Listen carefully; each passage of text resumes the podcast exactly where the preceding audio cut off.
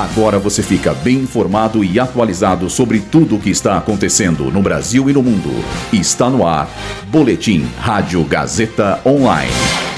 Filho de Biden se declara culpado por porte ilegal de armas e fraude fiscal. Lula sanciona retorno do exame toxicológico obrigatório para motoristas profissionais. Estão abertas as inscrições para a prova ciclística 9 de julho. Eu sou Luísa Borgli e essa é a segunda edição do Boletim Rádio Gazeta Online.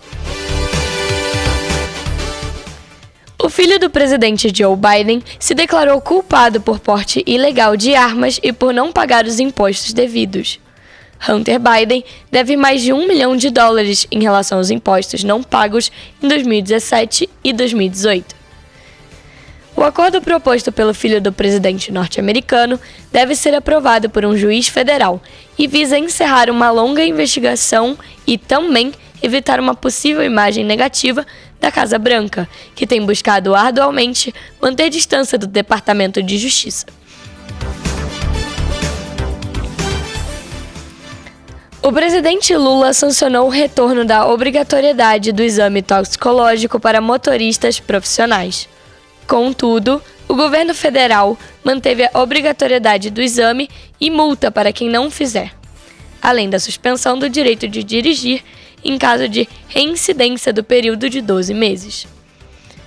Entre as medidas que foram vetadas pelo petista está a punição com multa para os motoristas que perderem o prazo para fazer o exame após os 30 dias do vencimento da data estabelecida.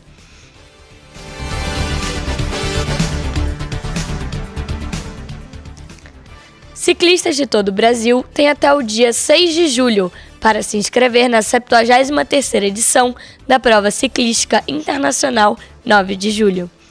As inscrições devem ser feitas pelo site seuesporte.app. Repetindo, seuesporte.app.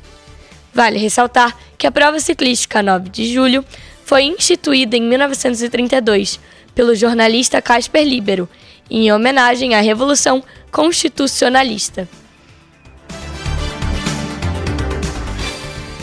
Esse boletim contou com roteiro de Luísa Borgli e Heloísa Rocha, suporte técnico de Agnoel Santiago, supervisão técnica de Roberto Vilela, supervisão pedagógica de Rogério Furlan, direção da Faculdade Casper Libero, Marco Vale. Boletim Rádio Gazeta Online. Rádio Gazeta Online. Você conectado.